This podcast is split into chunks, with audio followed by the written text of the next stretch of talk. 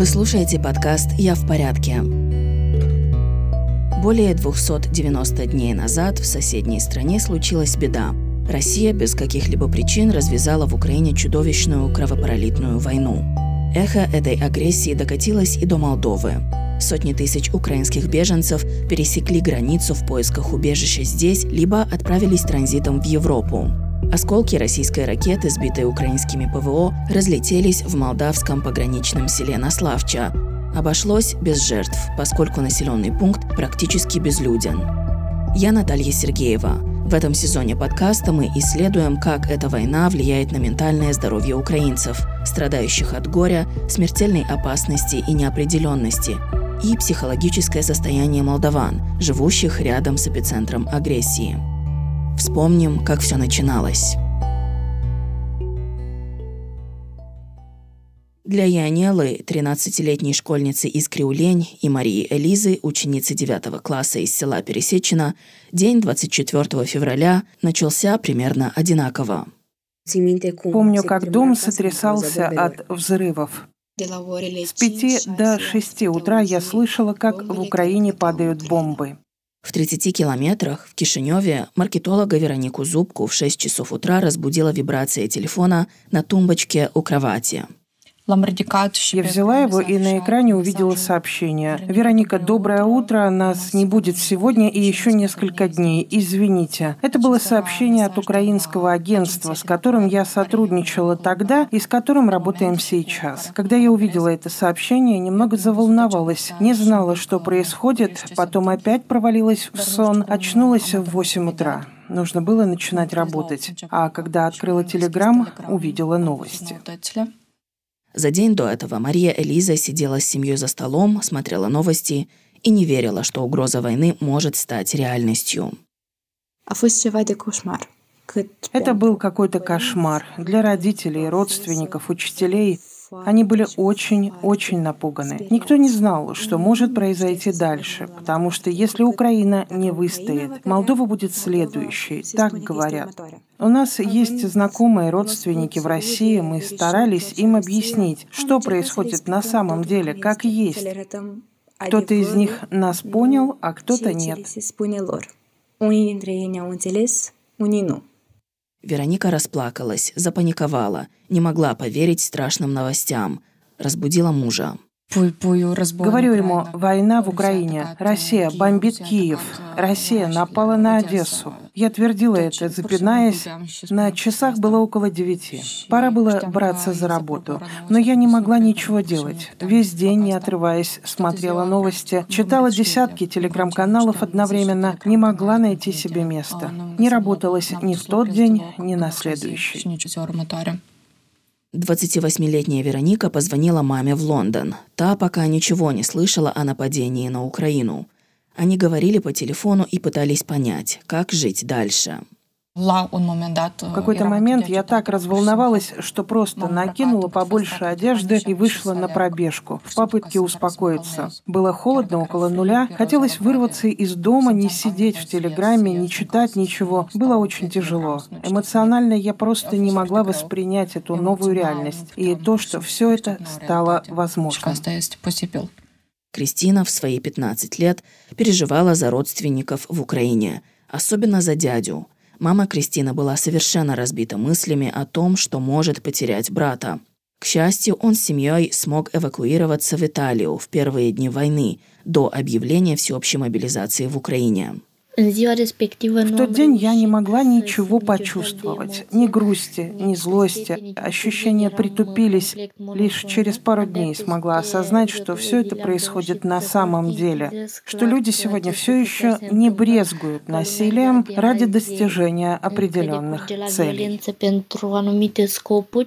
Психологиня и психотерапевтка Оксана Гуменная специализируется на когнитивно-поведенческой терапии – и, по ее словам, все эти проявления – естественные реакции на болезненную и угнетающую информацию.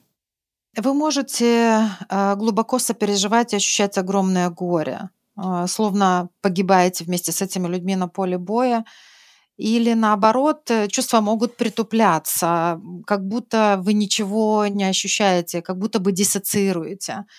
И это тоже нормальная реакция. Так как мозг затапливают переживания, и он не справляется со всеми этими эмоциями, чувствами и ситуациями. Человек может э, начать избегать положительных эмоций, то есть не сейчас, не время для приятного, нет времени сейчас для радостных событий в жизни. И это защитный механизм. Иначе мы просто бы сошли с ума. И именно поэтому у большинства людей наблюдается эта естественная реакция, реакция выживания с целью сохранения психики. Алина, менеджер информационного портала ds.md, вспоминает, как в день вторжения в редакции собрались все сотрудники.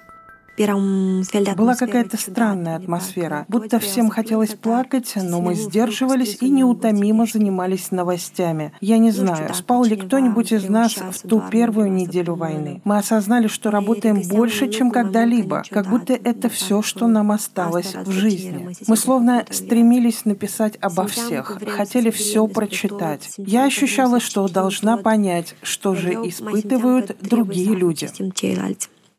24-летняя журналистка Илинка Телевка пишет в Диез Лонгриды на темы культуры. Она вспоминает, что в тот день пришла на работу в оцепенении, чуждом ей состоянии. Понимала, что жизнь никогда уже не будет прежней.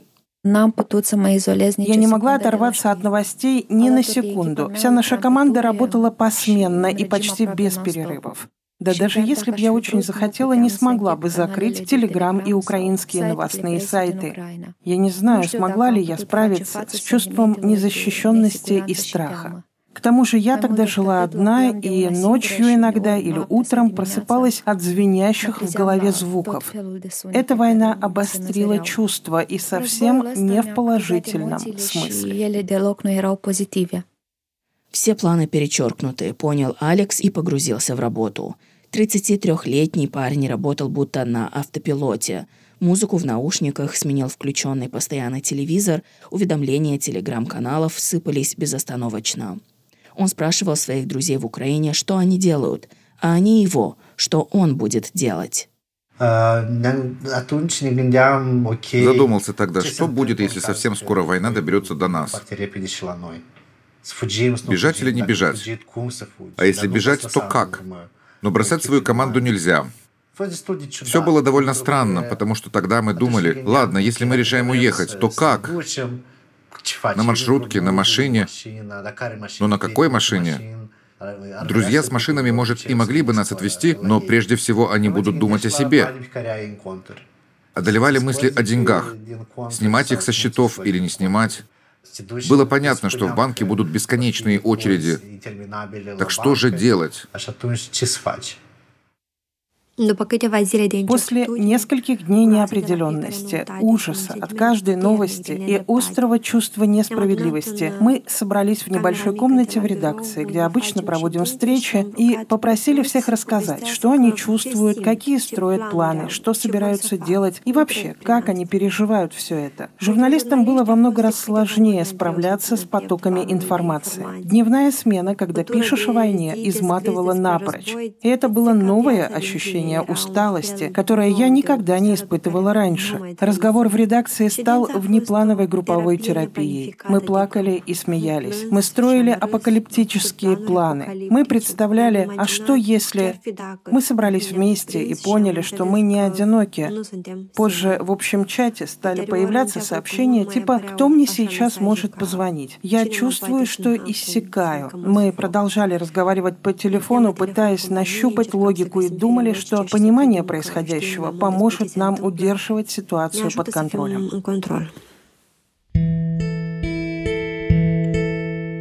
Проработка сложных эмоций похожа на процесс переживания горя и включает те же этапы, подробно описанные Элизабет Кюблер-Росс в 70-х годах. Отрицание, гнев, переговоры, депрессия и принятие. Но может случиться так, что мы слишком глубоко включаемся в трагические события или драматические переживания пострадавших на войне, поясняет Оксана Гуменная. Когда мы становимся одержимы новостями, когда мы постоянно ищем информацию о происходящем и не делаем то, что необходимо делать по работе или по дому, либо избегаем социальных контактов, это признаки травмы. И подобное состояние человека, наблюдающего за вот этими травматическими событиями, называется травмой свидетеля или вторичной травмой. Шок, который испытал депутат парламента Думитру Алайба в начале войны, осознание того, что в 21 веке кто-то может вести захватническую войну, трансформировался в ярость после публикации кадров из Бучи, городка под Киевом, ставшего известным как место кровавой резни и предполагаемых военных преступлений российской армии. Сигург, позиция депутат. Конечно, должность депутата дает определенные возможности. Но можно быть и депутатом, и кем угодно, быть на расстоянии нескольких сотен километров и, как и все, чувствовать полнейшее бессилие перед этим преступлением. Я тоже чувствовал себя совершенно бессильным, потому что мы не можем как-то существенно повлиять на ход войны. Это реальность, которую, я думаю, мы должны принять. Часто есть реалитета, pe care cred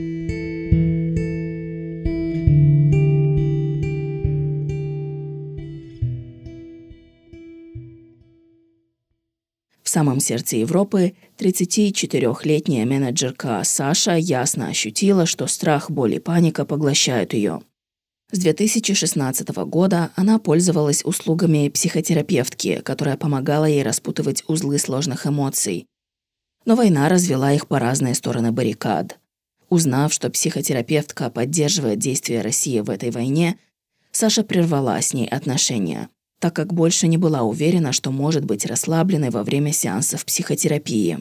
Я сейчас испытываю чувство потери какого-то безопасности, чувство какого-то безопасного будущего или видение какого-то безопасного будущего. Просто сейчас живешь каждым днем и надеешься, что как минимум ничего не станет хуже, а как максимум просто потихоньку война будет идти к своему заключению и к тому, что Украина станет опять свободной и мир вернется в наш регион и в наш дом. Саша живет в Праге, а ее родные и друзья в Молдове. Тревога о родине и о близких охватила ее девушка решила присоединиться к небольшой акции протеста на Вацлавской площади в центре Праги. На листе формата А4 она написала «Нет войне» на английском. Э, я знаю, что такими вещами мало кому можешь помочь. Но в тот момент это было единственным способом справиться с этой болью, справиться с э, страхом и быть окруженными людьми, которые разделяют в тот момент эту же боль, было очень сильно поддерживающе. И вечер на той же площади э, уже собралось не 20, не 30 человек. Это были сотни и тысячи. И находиться, опять же, в этой толпе людей, которые разделяют те же мнения, которые с болью в глазах и со слезами на глазах не понимают, как с этим быть и что с этим делать. Но с другой стороны, мы были все вместе, это очень сильно поддерживало. Ты не один, мы не одни. А, я очень хотела бы отправить этот, это сообщение, что а, также э, народ Украины, он не одинок в этом.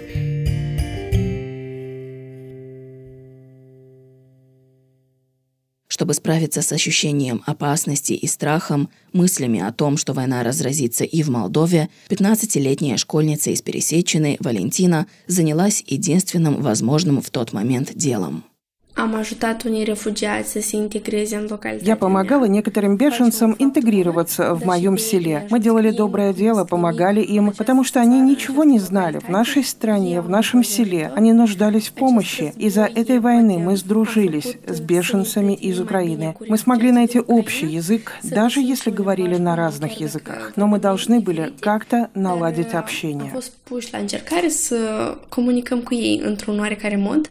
Когда мы э, говорим о помощи другим людям, это подразумевает совершение каких-либо действий. Я собираюсь решить проблему, и значит, я прилагаю усилия. Это первый аспект. говорит Оксана Гуменная, психологиня и психотерапевтка. А второе, все в моей власти. Я сама решаю, что делать и ситуация становится для меня более контролируемой. Я не думаю целиком о проблеме, которая переполняет меня, решить, которую в целом я не могу и не могу взять под свой контроль. Но здесь, в конкретном месте, я хоть что-то могу делать. И это второй важный аспект. Третье – это то, что наш мозг очень социальный орган, и мы устроены таким образом, что можем жить только в сообществе. Одиночество очень сложная проблема для мозга. Порой люди умирают от одиночества. А когда мы оказываемся в обществе и приносим ему пользу, это помогает нам. Алекс, 37-летний исследователь из Кишинева, вспомнил пандемический опыт и повторно записался на медитационный ретрит. О нем он узнал во время карантина. Проводит его онлайн специализированный центр в США. Практика медитатива. Медитативная практика, в том виде, в котором ее там преподают, предполагает способность созерцать то, что происходит в уме и теле, что бы там ни происходило, какова бы ни была природа этих эмоций и ощущений. Часы подряд. И я подумал, что это лучшее, что я мог сделать. Обрести маленький оазис покоя. То время, когда все мы искали верную информацию и были буквально этим одержимы. Что мне было очень ясно во время ретрита, так это то, что где бы я ни был, даже в самых ужасных условиях, всегда всегда есть уголок, где можно свернуться в клубок и прислушаться к чувствам. Для Илинки, журналистки Диаз, трагические события в соседней стране стали возможностью сблизиться с родителями, живущими за границей. Я смогла уехать к родителям в конце марта и прожила там три месяца. Я работала удаленно, и тишина квартиры в Кишиневе больше не оглушала меня. Думаю, мне эмоционально помогло то, что я поехала к своей семье, и, как бы странно это ни звучало, мы научились жить с этой войной, даже если все по-прежнему неопределенно, небезопасно и тревожно. Депутат Думитру Алайба добавляет, что семья стала для него главной точкой опоры. Мы стали намного чаще обниматься, чтобы более открыто показать заботу друг о друге. Потому что часто мы забываем произнести «я люблю тебя», забываем спросить «как дела?», «как ты?», «как ты себя чувствуешь?». Утром 24 февраля Нику, 31-летний журналист из Кишинева, поехал на пограничный пункт Паланка, чтобы поговорить с украинскими беженцами, которые массово прибывали туда из Одесской, Николаевской, Херсонской областей. Он должен был вести оттуда прямую трансляцию. То, что я там увидел, наверное, тогда я не понимал. Но теперь, перебирая эти моменты, понимаю, что на самом деле то, что я видел, было намного тяжелее. Я не знал, чего ожидать, как реагировать, как взаимодействовать с людьми. Такой опыт у меня впервые. Это были запаниковавшие, дезориентированные люди. Многие из них что-то говорили самим себе, повторяли одно и то же зацикленно. Наверное, они не понимали, что говорят вслух. Мы должны продолжать. Мы должны идти, потому что если мы остановимся, потеряем время, мы теряем время. Один мужчина, я до сих пор отчетливо помню, отчаянно пытался найти машину, что-нибудь, чтобы поехать в Кишинев, добраться до аэропорта и улететь дальше, бежать. И ему, по сути, было все равно куда. Ему важно было уехать как можно дальше от войны. И они повторяли снова и снова, мы обязаны двигаться, мы не должны стоять на месте. Тогда я не особо обратил на это внимание, но этот эпизод очень запомнился, он постоянно прокручивается в голове. Понимаю, эти люди, наверное, пережили такой сильный стресс, что задета оказалась и их психика. Первые дни войны Нику спал по несколько часов, следил за уведомлениями на телефоне, не продвинулась ли российская армия. По утрам кусок в горло не лез, он беспокоился о семье и о детях – представлял самые разные сценарии. По работе он снова и снова выезжал на съемки и общался с беженцами. Я ехал на поезде, который вез беженцев из Кишинева в Яссы. Там я услышал невероятные истории. Огромная семья, братья, сестры, мужья с женами, матери и дети, которые бежали от войны в Нагорном Карабахе в Украину, в Донбасс. В 2014 году началась агрессия России против Украины в Донбассе. Оттуда они бежали в Одессу, а сейчас, в 2022 году, им пришлось бежать и из Одессы, потому что там их вновь настигла война. Они думали, что в Одессе нашли убежище, но все обернулось иначе. Эта агрессия, эта война никогда не прекращалась, а лишь затихала на время. Когда шли бои в Нагорном Карабахе, нас это не коснулось. Мы не уделяли этому особого внимания. Когда это случилось в Донбассе, казалось, что война также далеко от нас. И она тоже будто нас не касалась. Но на самом деле, пообщавшись с этими людьми, я понял, что война всегда была рядом с нами. Мы просто не замечали ее и не понимали.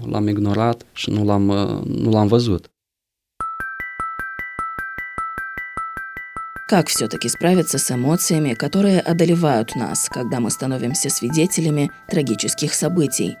Отвечает психологиня и психотерапевтка Оксана Гуменная. Во-первых, мы все же должны признать свои эмоции. Надо понимать, что эмоции, которые не проявляются, как бы застревают у нас в теле. И в итоге мы можем заболеть. Эти ну, эмоции нужно адекватно переживать. Что значит адекватно? Если я хочу гневаться и испытываю гнев, я должна дать выход этому гневу.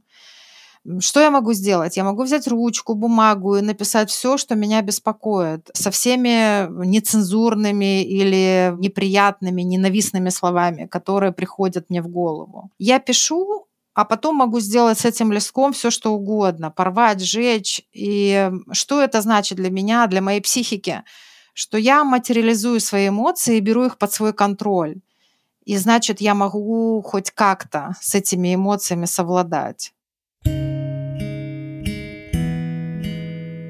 Война застала Ларису в Киеве. 24-летняя журналистка, родом из Тирасполя, она переехала в Украину после того, как в 2020 году приднестровские власти возбудили против нее уголовное дело по обвинению в экстремизме за то, что она написала книгу о травмирующих реалиях в так называемой Приднестровской армии. С тех пор Украина стала ее домом. Там она строила новую жизнь, нашла друзей и почувствовала себя в безопасности – все рухнуло с первыми российскими бомбами, упавшими на Киев. Раньше я плакала, сейчас я не плачу. И все это удивляло, и все это каждый день закидывало в какое-то новое пространство темноты и страха, то сейчас а, я гораздо спокойнее реагирую на вещи, которые страшнее, наверное, чем то, что было в начале войны. То есть я имею в виду, сейчас я езжу по Донбассу, в Харькове я почти каждый месяц с начала полномасштабного вторжения. И сейчас я вижу гораздо более страшные вещи, но на них я реагирую спокойнее, потому что, наверное, я знаю, чего ожидать. Лариса похудела на 6 килограммов. Одежда теперь не по размеру, велика. Увидев свое отражение в зеркале, девушка поняла, что должна позаботиться о себе. Есть три раза в день, спать, общаться с близкими и продолжать фиксировать окружающую действительность. Некоторые страницы из ее дневника опубликовала британская газета The Guardian, а теперь Лариса снимает жизнь в Донбассе. Я думаю, что я узнала больше о гранях любви. Я поняла, что я могу очень крепко любить, я могу быть очень преданной, я могу быть надежной. И я убедилась, что насколько я сильная. И еще я узнала о том, что ненависть может не знать пределов и злость тоже. Я не думаю, что война сделала меня другим человеком. Она скорее помогла мне отбросить все лишнее и увидеть главное. Но многие вещи я бы предпочла все-таки не видеть. Такие дела.